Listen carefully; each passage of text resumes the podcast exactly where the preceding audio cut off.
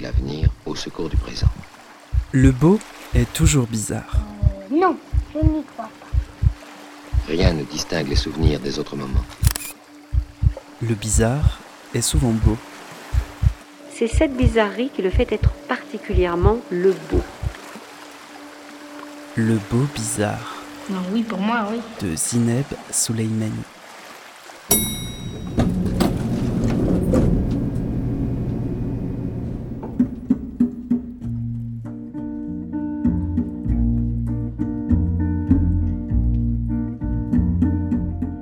Bonjour à toutes, bonjour à tous. Bienvenue dans le beau bizarre, un espace sonore libre et hybride, un espace qui sort souvent de sa zone de confort.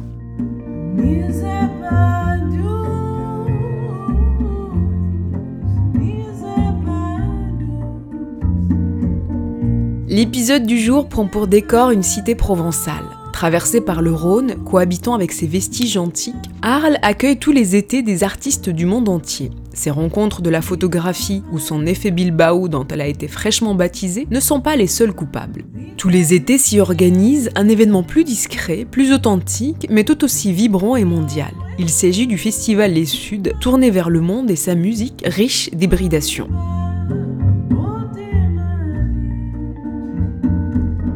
Dans l'épisode du jour, nous serons avec deux artistes musiciennes, compositrices et chanteuses qui partageaient ce soir-là le même plateau. Son tube l'a propulsée et a fait d'elle une icône des musiques du monde et égérie des mouvements contestataires. Souad Massi berce avec sa voix au rythme de Shabi, d'Algérie et de liberté. Celle qui ne devait passer que trois jours à Paris en 99, venue de son Algérie natale pour le festival Femmes d'Alger, devient alors la révélation et ne quitte plus jamais ses guitares et son public. Sa musique est un condensé de son histoire et de ses influences, du shabi au folk en passant par le fado portugais.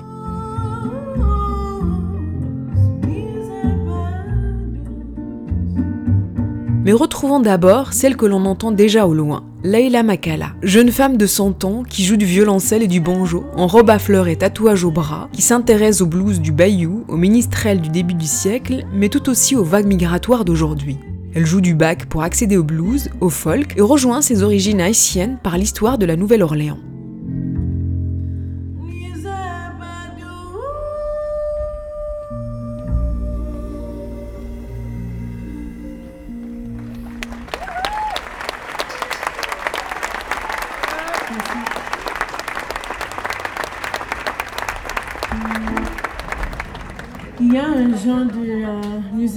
Qui s'appelle la musique troubadour. Et euh, moi, j'aime beaucoup euh, cette tradition. Et j'ai essayé de, de une chanson dans, dans ce style de ballade, ballade, ballade. et dans mes recherches sur les chansons haïtiennes, traditionnelle, j'ai rencontré beaucoup de chansons qui s'appellent Misère pas douce. Et euh, j'ai écrit une. I'm really happy to meet Je suis you. vraiment Ah, contente de vous rencontrer. Nice to meet Moi you. aussi. A little Je bit, suis un peu ému. Emotion. Yeah. How- how Comment are you allez-vous? doing? Really? Great question. Bonne question. Um, you know, I'm a little bit overwhelmed. Je suis un peu submergé. this is, uh, C'est my mon first premier jour de tournée. tour, and I just left my Je viens my de quitter mes enfants. and um, I'm just readapting. Je me réadapte à cette réalité. you know. Touring, the pandemic is La not pandémie n'est pas terminée. Mais je pense que les gens ont toujours besoin de musique. Moi aussi, j'en ai so besoin. Et donc, euh, me voilà à essayer de faire de mon mieux. best. Actually, my first question. Comment vous avez vécu cette période euh, bizarre et loin des, des scènes, surtout, en fait, loin de- de- du plateau, loin du public? C'est euh, c'est vraiment un, un temps de euh, euh, connecter avec moi-même, de euh, ré, euh, imaginer mes motivations euh, créatives et euh, de, de, comprendre euh, qu'est-ce que je veux pour ma vie et, et la vie de mes enfants d'être en bonne santé, c'est euh, privilège, vraiment. Il y a beaucoup de, de gens qui ont souffert dans cette période. Et euh, c'est triste de penser à, à tout ça. Je suis vaccinée et c'est euh, c'est quelque chose. On va, on va euh, souvenir cette période Absolument. pour euh, tout- toutes nos vies. Vous jouez du violoncelle. Le violoncelle a été un choix important dans votre euh, parcours de formation et de musicienne. Comment il est, arrivé le violoncelle? J'ai commencé à jouer du violoncelle public à school l'école publique à in Maplewood, dans le New Jersey, J'avais years 8 old. ans, j'avais I had aucune no idée idea de ce what a qu'était un violoncelle, mais j'étais I prise au piège et and, c'est le um, plus it's bel the accident de ma vie. J'étais très mauvaise pendant des années, vraiment nulle. Et puis j'ai commencé à prendre des cours Uh-huh. particuliers. Um, and I s- and I had a teacher who said, you know Et puis j'ai eu un prof qui m'a dit, vous savez quoi, vous talented." êtes très talentueuse en fait. Et c'est la première fois que quelqu'un me donnait de la confiance. um. Et voyait du talent en moi. Et je pense que ça m'a vraiment Um, and then scotché à she l'instrument. Ensuite, to elle m'a présenté à son propre professeur, qui était un professeur à Juilliard, et qui to, m'a mis sur la voie pour postuler à des conservatoires. J'étais assez jeune 14 years j'avais old 14 and ans. et je savais que je voulais aller dans un conservatoire, étudier la musique classique. Really my Mais c'était pas vraiment ma voie, mon chemin. was 15 J'ai déménagé en Afrique de l'Ouest, j'avais 15 We ans avec ma mère, parce qu'elle avait obtenu un uh, travail an dans une ONG.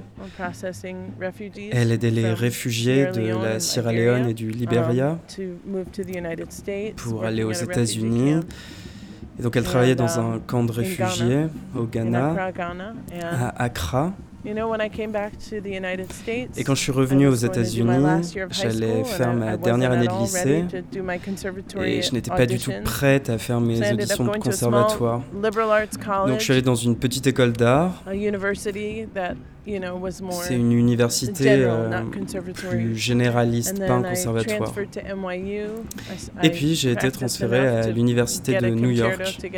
J'ai beaucoup pratiqué euh, mon violoncelle pour créer un concerto, um, ce qui m'a permis d'aller à la NYU, Et donc, j'ai étudié le violoncelle à la another New York, euh, basically- Et pendant ce temps, j'ai rencontré un autre violoncelliste, Rufus Cappadocia. Je l'ai rencontré à une fête à Brooklyn avec ma um, tante.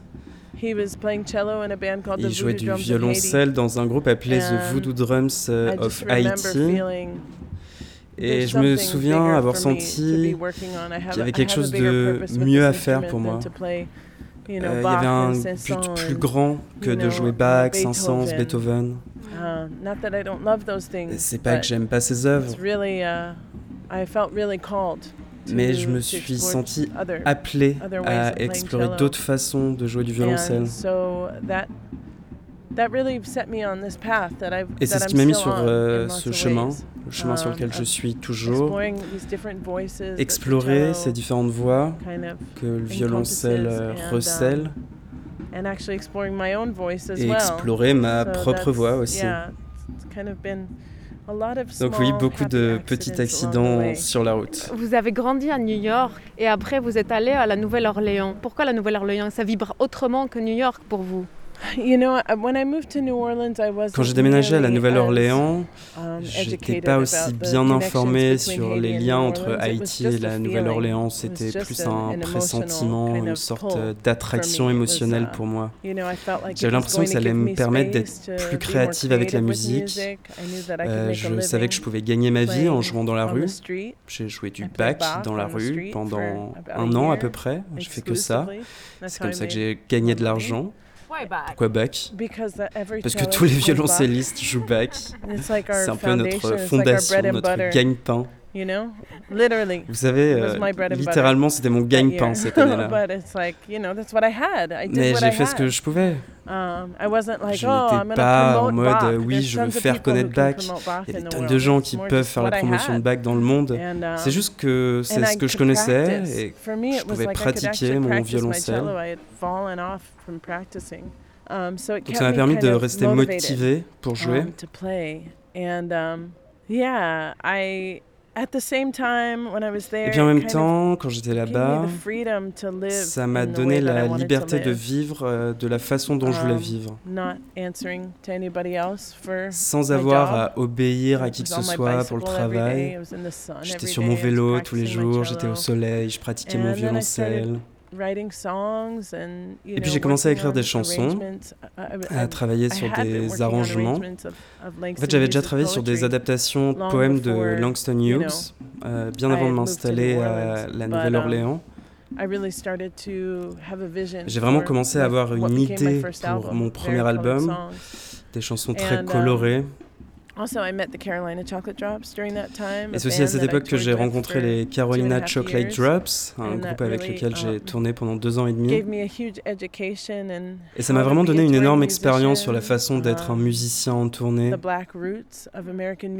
aussi sur les racines noires de la musique américaine, les racines started ouest playing the africaines du banjo C'est là que j'ai commencé à jouer du banjo.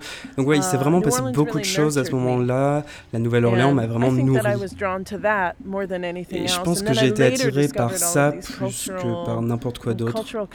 Et and ensuite, j'ai découvert toutes les connexions culturelles, for me that I was in the historiques. right place, Et là, ça m'a vraiment convaincu que j'étais au bon endroit, que to déménager à Nouvelle-Orléans semblait être ma destinée. Vous, vous chantez le poète américain Langston Hughes? Qui est ce poète pour vous et pourquoi avoir eu envie de le célébrer dans vos chansons? Um, well, I grew up with Langston Eh bien, j'ai grandi avec Langston Hughes en sachant que Langston Hughes faisait partie de quelque chose qui s'appelle la Renaissance, uh, d'Harlem, euh, un mouvement d'artistes dans les 1920s années of 20 qui vivaient à Harlem et qui disait en gros Nous allons célébrer notre couleur noire, black notre culture, noire et nous allons la sortir de la marge de cette société suprémaciste blanche et la faire devenir du grand art. Nous allons Um, nous considérer de cette façon. Et donc j'ai appris ça à l'école en grandissant. Mes parents étaient des fans de Langston Hughes. Ses poèmes étaient présents à la maison. 16 Quand j'avais years old, 16 ans, mon père m'a acheté un livre de poèmes de Langston Hughes' Hughes. poetry. And I remember that being like a Et je me souviens que ça a été un véritable tournant pour in- moi. in feeling more connected with Je me suis senti plus then proche de son œuvre. Puis j'ai obtenu mon diplôme universitaire. thought maybe I'm a film Je me suis composer, dit que j'allais peut-être devenir compositrice de musique de film, compositrice. Je me disais peut-être que je suis une compositrice. J'avais des envies musicales que je voulais explorer. um, Et donc, j'ai commencé à écrire de la musique sur sa poésie. Et j'ai trouvé que les messages dans so son travail étaient si profonds, si beaux, just powerful and, and si justes, puissants, signifiants. the 20s and 30s. Même si la plupart de ces poèmes ont été écrits dans les années so 20, les années clearly 30, about, ils me know, clairement euh, de la situation, actuelle. feel like they- those songs really gained power Et j'ai vraiment l'impression que ces chansons ont gagné en puissance avec le temps. Because we're still grappling with the same Parce que nous sommes toujours aux prises avec les mêmes problèmes de racisme, you know, d'identité, de human, perception des Noirs comme des and, êtres humains, um, you know, and white supremacy de suprématie blanche, yeah, inequality. d'inégalité. C'est important pour vous aujourd'hui de mêler euh, l'engagement, enfin quelque chose de, de comme un statement, politic statement for you in, in your work. It's important for you today. Yeah, I think that a lot of people Je pense que beaucoup de gens qui disent que leur musique n'est pas politique prennent une position politique en disant ça. um, Et oui, j'ai pas peur d'avoir un discours politique avec ma musique. Je pense même que c'est ce qui me motive. Ce soir, vous allez euh, retrouver le, la scène euh, de- du théâtre antique ici à Arles pour le festival Les Suds. Comment vous vous sentez Oh, I feel good. I feel Oh, je me happy. sens I feel bien, je me the- the sens weather today is heureuse. dreamy. Le I temps just aujourd'hui est have to vraiment remember to super. drink enough water. Je veux juste me souvenir de I'll be boire fine. beaucoup d'eau et tout ira bien. Merci beaucoup, Leïla. Thank you, thank you so Yeah. much. Very nice to meet Nice you. to meet you too. Thank you for sharing. احكي يا راوي احكي حكاية دبك تكون رواية احكي لي على ناس زمان احكي لي على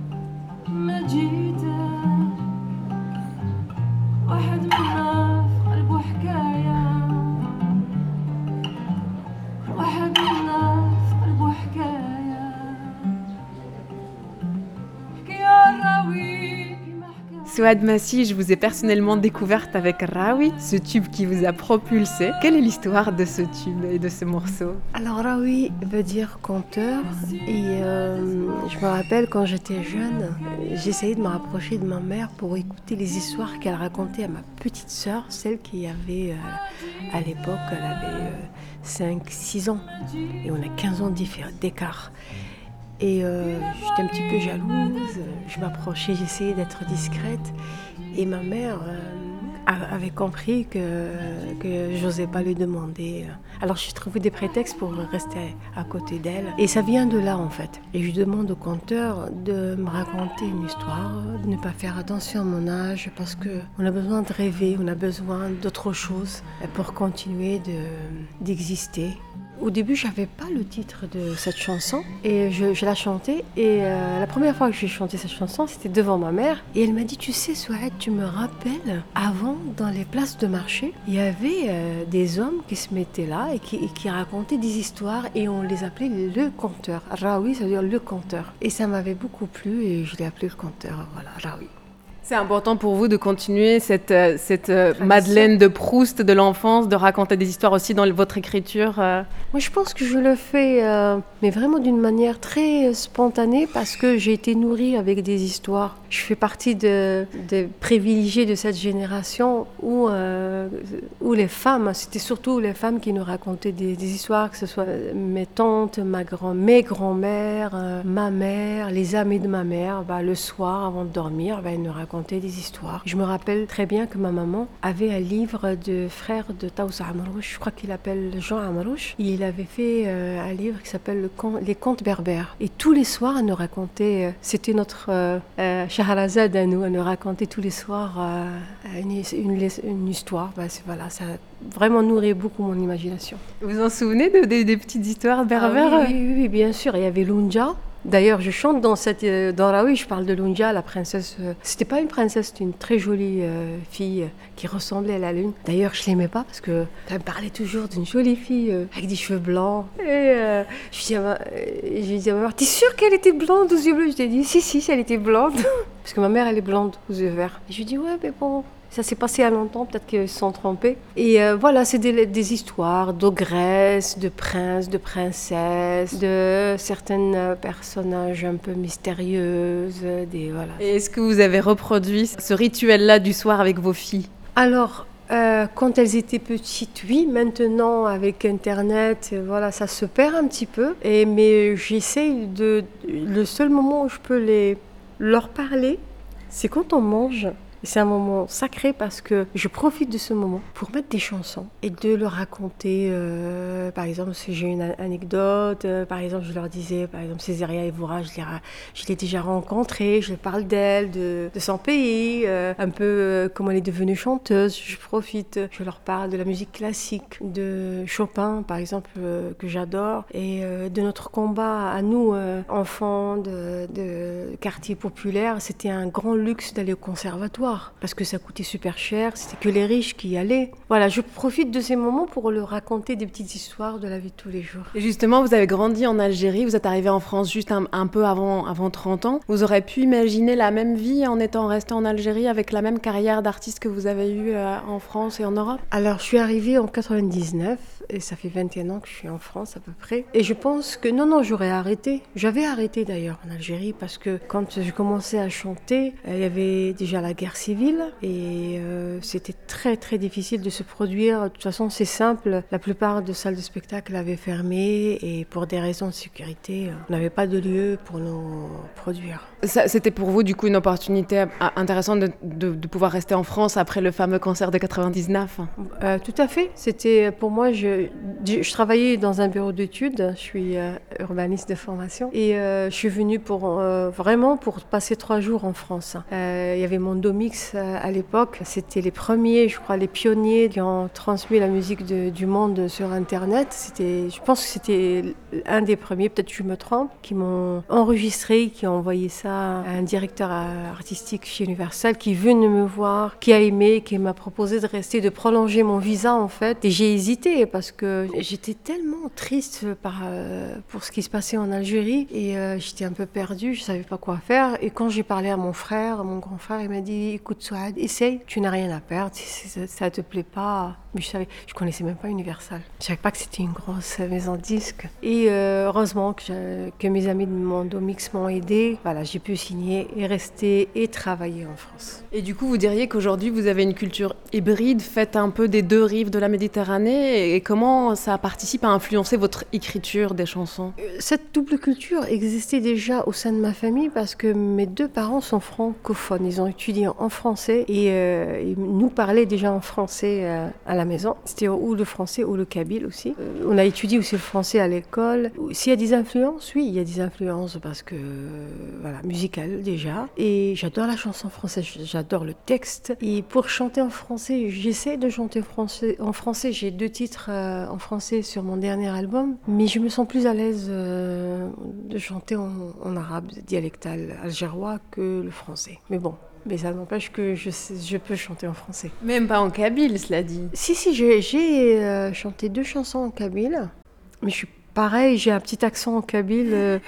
Je chante pas trop en kabyle, mais je, mais je peux. Par exemple, je peux chanter en turc aussi. J'ai chanté déjà en, en turc, mais je parle pas turc. Quand j'étais en Algérie, j'écoutais beaucoup de flamenco, musique turque, j'adorais. Et j'ai appris comme ça, à force d'écouter euh, une, chanson que j'écoutais. Voilà, c'est un petit extrait. Mais après, s'il y a un travail que je devrais faire euh, avec un chanteur turc, je crois que je n'aurais pas de difficulté. Mais justement, le morceau Pays natal, il est quand même euh, particulier. Enfin, il, est en français déjà, mais mhm. je crois qu'il y a une petite histoire aussi. Je ne l'ai pas choisi par hasard, même s'il y avait un peu de hasard là-dedans, parce que j'étais dans. Je crois qu'on rentrait des bisous il n'y a pas que des discothèques à Ibiza. Et dans l'avion, il y a mon ingénieur de son qui me dit Soit je te fais écouter euh, des titres de Marie-Paul Bell. Je dis Je la connais pas. Elle me dit Ben voilà, c'est une super artiste. Euh, écoute. Et euh, dans l'avion, j'écoutais, je crois, trois titres. Et quand j'écoutais Pays Natal, j'avais la chair de je crois que je l'ai réécouté quatre fois de suite. Et je lui dis, est-ce que tu penses que Marie-Paul Bell accepterait euh, que je reprenne son titre? Il me dit, bah, je suis sûre qu'elle accepterait. Je l'ai rencontrée, il y a eu une belle rencontre, on a discuté longtemps et elle a beaucoup aimé la reprise que j'ai faite. Et normalement, elle devait être euh, ce soir avec nous, elle pouvait pas. Mais j'espère, euh, j'ai fait une, date au Café de la Danse avec elle, mais j'espère qu'on remontera sur scène ensemble. Au début de votre carrière, tout au début, vous avez notamment fait les premières parties d'Edir, cette figure euh, mm, mm. historique et importante. Qu'est-ce qui représente pour vous Edir et quelles sont les, personnalités ou les, ou les, figures qui nourrissent votre, euh, votre imaginaire, votre travail? Alors, je me suis rendu compte de l'importance de ce grand artiste. Bien sûr, je connaissais son travail, j'ai beaucoup de respect euh, pour ce qu'il a fait pour la culture kabyle et algérienne, parce qu'il est algérien avant tout. quand il est mort, j'avais un moment de... Je sais pas comment expliquer j'étais, j'étais tétanisée parce que j'ai, comme si j'ai perdu quelqu'un très proche de ma famille.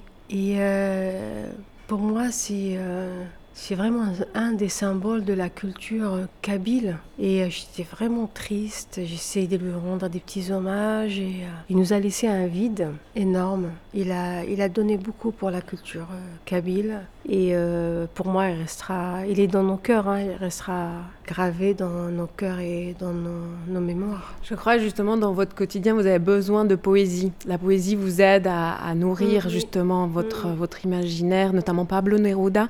Pourquoi, d'où ça vient cette, ce besoin? Quand j'étais jeune, euh, je trouvais euh, vraiment un certain refuge dans, la poésie. J'adorais, je- j'adore toujours la poésie. J'ai beaucoup de respect pour des grands poètes. D'ailleurs, j'ai fait un album où j'ai rendu hommage à, des grands poètes. L'album s'appelle Mutakellimun, qui veut dire les orateurs. J'ai fait en 2015. Parce que je, sais comment c'est difficile de, sortir un texte ou un poème qui a du sens, où il y a des métaphores, où il y a des histoires autour. Et euh, pour ça, je, Dieu merci, je, je sais que, que quelle valeur ils ont. Et c'est, euh, pour moi en tout cas, ça, ça, ça, nous, ça me permet de, toujours de, de garder, comment dire, c'est-à-dire ne pas avoir la, la grosse tête ou voilà.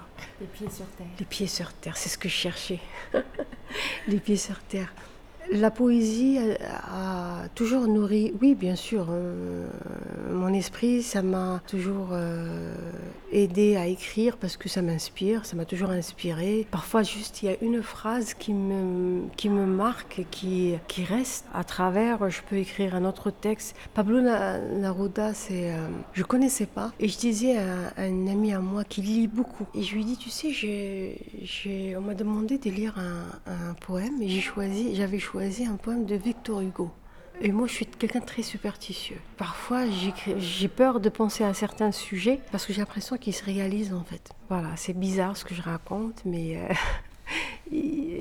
Et alors, du coup, je fais attention parce que j'ai écrit des chansons qui sont. Après, le, contenu, d'une autre manière, se sont réalisés. Pas, la totalité du texte, mais ils se sont vraiment euh, réalisés. Et du coup, euh, bah, c'est un phénomène que j'ai pas compris. Et du coup, je fais attention dans l'écriture. Il y a une, une petite autocensure, en fait. Et Pablo, euh, comme une amie à moi, vraiment connaissait très bien ce poète, sa vie, son histoire, elle m'a dit Moi, je te conseille de de lire ça. Elle me dit, qu'est-ce que tu penses de, ce poème? Je, je, l'ai adoré, ce poème. Je l'ai lu, relu, euh, j'ai dit franchement magnifique parce que c'est ce que ça correspond à ce que je cherchais. Après, j'ai fait des recherches sur sa vie, ses, livres, son histoire, euh, sa fin tragique, malheureusement, parce que voilà, tous- les défenseurs de la liberté, la plupart ont- l'ont payé euh, par leur vie, malheureusement.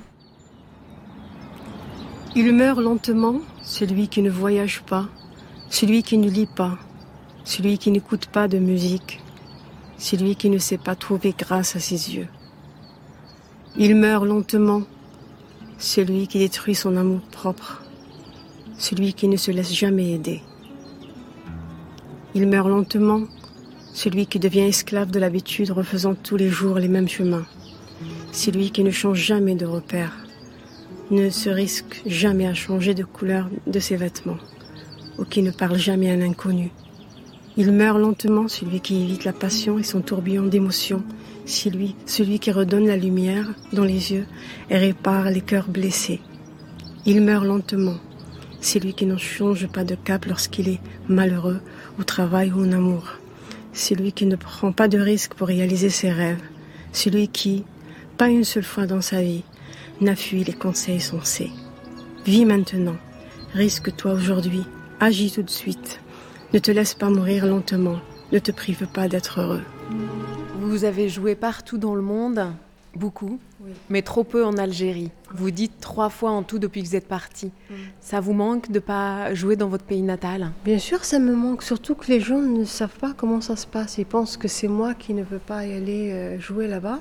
Voilà, j'ai été marginalisée, censurée, euh, mais j'aimerais bien. Mon rêve, c'est de faire une tournée dans les 48 wilayas, d'aller dans des petits villages, d'aller d'une ville à une ville, rencontrer euh, bah, les enfants de mon peuple. C'est très important pour moi. C'est quand je vais au Maroc, en Tunisie, à Dubaï ou ailleurs, euh, je reçois des messages de, des fans algériens qui sont tristes. On- quand même, on aimerait bien te voir. Pourquoi tu viens pas? Je peux pas leur expliquer à chaque fois. Bah, pas tout le monde, mais la plupart comprennent. Mais le reste, euh, voilà, je je reste optimiste. J'espère que la situation évoluera en bien en Algérie et que je puisse faire euh, réaliser ce rêve.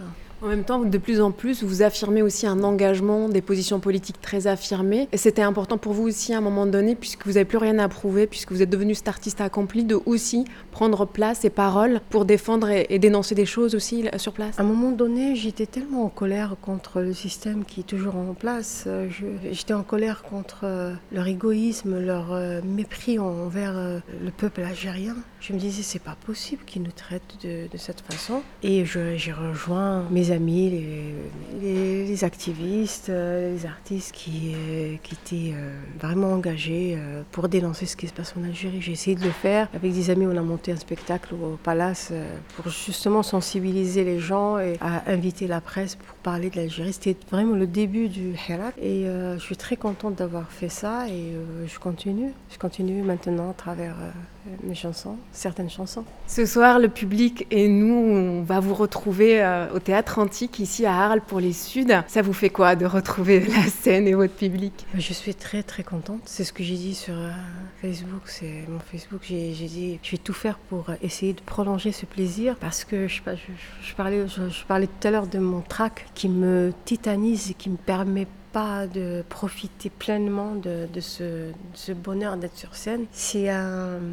on peut jouer ensemble avec les musiciens dans un endroit, euh, mais c'est il n'y a pas la même énergie. Quand il y a un public, eh il y a une force, on, est, on se sent porté par, euh, les personnes qui sont là. Il y a un échange, il y a, une énergie et c'est très important pour nous parce que nous, ça nous donne des ailes et on a besoin de, recevoir aussi. Ça nous donne, en fait, le public, c'est notre force. C'est comme une plante. On a, la plante, elle a besoin de soleil pour s'épanouir. Et bien nous, c'est pareil. C'est pour, euh, bah, donner. Euh, on a besoin de recevoir de, ce public. c'est toujours un, bonheur de monter sur scène. Mais comment ça s'explique ce trac après tant d'années d'expérience de scène ben, J'ai rencontré pas mal d'artistes qui ont toujours le trac. Cabrel, par exemple, m'a dit qu'il avait toujours le trac. C'est juste, on, a appris à le, à le gérer.